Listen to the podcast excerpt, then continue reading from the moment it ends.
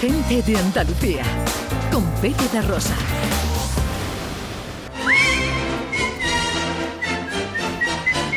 For a spoonful of sugar helps the medicine go down, the medicine go down. Mira, en historia medieval, eh, un alumno de segundo de la ESO contesta en un examen, en la alta Edad Media, los nobles eran los ricos y los siervos de la gleba los pobres tontos. Pobres tontos. Madre mía. Eh, las maneras de...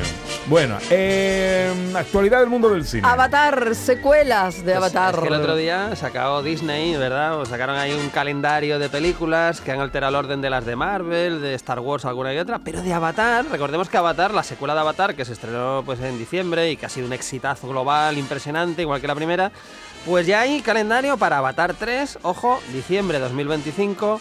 Avatar 4, ojo, diciembre 2029. Madre ¿eh? mía. Oh, madre ojo, mía. y Avatar 5, diciembre 2031. Madre mía, no Yo creo somos que mayores. Se les ha ido nada. la olla un poco ya con Avatar, ¿eh? Es que llevamos- 2031, que no sé lo que voy a hacer mañana. Hay niños Ni si va a haber mundo que ni no han nacido y que van a estar ahí con Avatar todo el día. Exactamente, hay niños que todavía no han nacido y que irán a ver eh, Avatar 5 Siendo en ya diciembre adolescentes, y siendo siendo casi adolescentes en diciembre de 2031. Me parece Ah. una barbaridad. Yo no soy muy fan de la saga esta, pero bueno, el que le guste supongo que estará muy contento. Yo, desde luego, si sigue este plan de, de los papeles que me da la directora de los guiones, esto yo no llego a ver Avatar. este. ¿eh?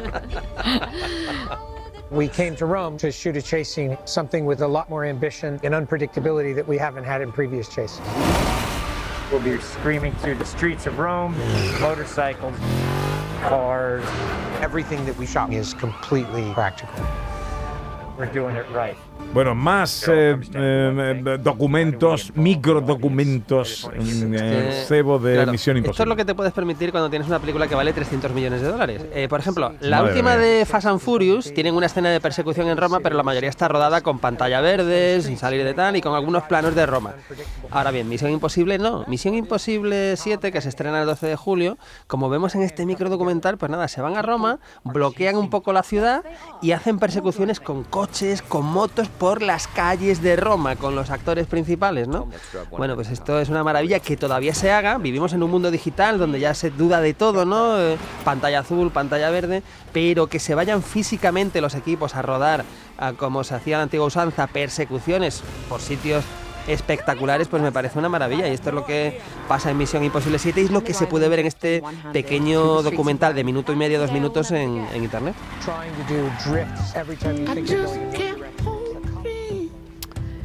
Cuenta atrás ya para Indiana, Indy para los amigos. Claro. Hombre, Indiana Jones y el Dial del Destino, 28 de junio, miércoles, 5 de la tarde, primera sesión. ¿Quién va?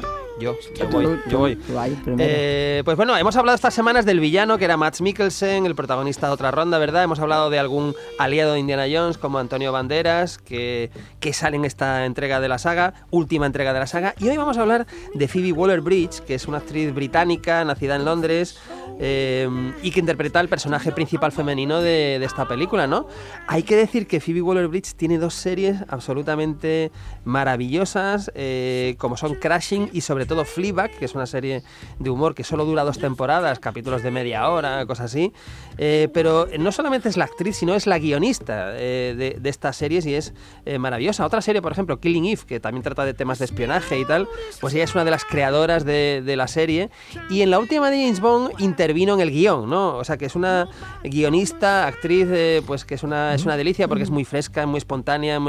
eh, y yo creo que es un acierto completo que decidieran que fuese la protagonista femenina de esta saga de Indiana Jones por el contraste que va a suponer con Harrison Ford y con eh, la situación de, de película de aventuras que en la que en principio pues no nos la imaginamos mucho, ¿no? O sea que creo que es un acierto. Dice Julio Vera, desde que Tarantino estrenó Pulp Fiction y David eh, Fincher, el club de la comedia, no esperaba un estreno tanto como el de Indiana Jones del día 28. Supongo que Julio se refiere al club de la lucha, no al club de la comedia de David Fincher.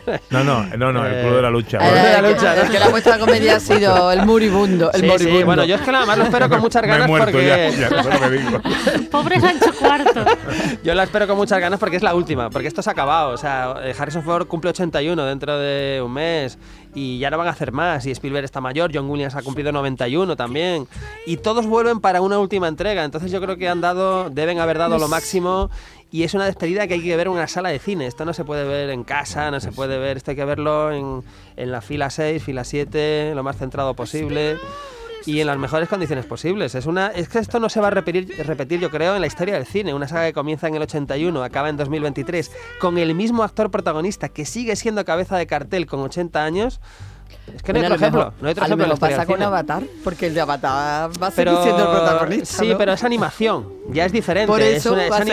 animación y ya no es lo mismo. Y Ya, no es una estrella, porque ya, ya. Sam Worthington no es una estrella, Harrison Ford es una estrella. Y nadie lo ha hecho. O sea, es que ni John Wayne ni Cary Grant eh, estar en una saga de estos es algo único. Y por eso espero que la película les haya salido bien, por supuesto. Bueno, eh, se estrena el 28. ¿Cuándo se estrena Misión Imposible? Misión Imposible se estrena el 12 de julio, dos semanitas 12 después. de julio, 12 de julio, Qué 12 de julio. bien. Sí, sí. Bueno, vamos con los estrenos.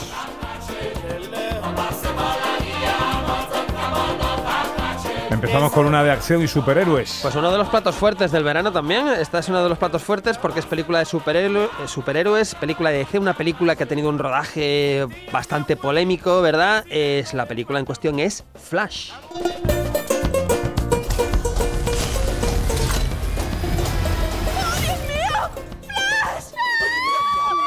Hola. Me encantas. Gracias. Le paso con el señor Wayne. No, por favor. ah, Te necesito aquí ahora, Barry.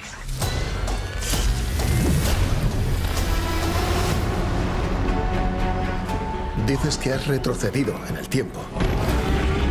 Bruce, podría arreglar las cosas. Podría salvar gente. Podría salvar Bueno, pues tenemos aquí el personaje de Flash, que lo hemos visto en otras películas de DC, pues como, como la Liga de la Justicia, ¿no? Estaba ahí junto a Batman, junto a Superman, junto a Wonder Woman. Pues aquí de Flash tiene su propia película, eh, vuelve el mismo protagonista, Ezra Miller, el mismo personaje, el mismo actor, perdón, que interpreta a, a Flash. Y es una película que además eh, pues cuenta con Ben Affleck haciendo por última vez de Batman en el arranque de la película, ¿no? Es una película que, como hemos escuchado en el tráiler- tráiler, pues nos lleva eh, a los eh, bueno pues los viajes en el tiempo, al multiverso. ¿Y esto qué va a permitir? Pues esto permite una cosa en principio muy atractiva, que es que regrese eh, Michael Keaton haciendo de Batman. Batman del 89 y Batman regresa que era del 92, creo. Pues desde entonces Michael Keaton no había interpretado a Batman y aquí vuelve a hacer de Batman, ¿no? Vuelve también Michael Shannon haciendo del villano que hacía en, en la de Superman, el hombre de, de acero. Y lo más que a mí me encanta es que tenemos a Maribel Verdú haciendo de la madre de Flash, ¿no? Es una, Anda. es una película que para mí funciona muy bien la primera media hora, que es muy divertida, muy, muy dinámica y después ya se pierde un poco en las batallas interminables digitales y tal. Pero bueno, tiene, tiene su curiosidad, sobre todo pues Mariel Verdú, Michael Keaton y el arranque que está muy bien. Bueno, vamos a hacer una parada en el cine para unos consejos que son siempre interesantes y luego seguimos, que nos queda mucho estreno, mucho cine y mucha estrella cinematográfica y además tenemos que saludar a Rocco, artista hablando de musicales, precisamente.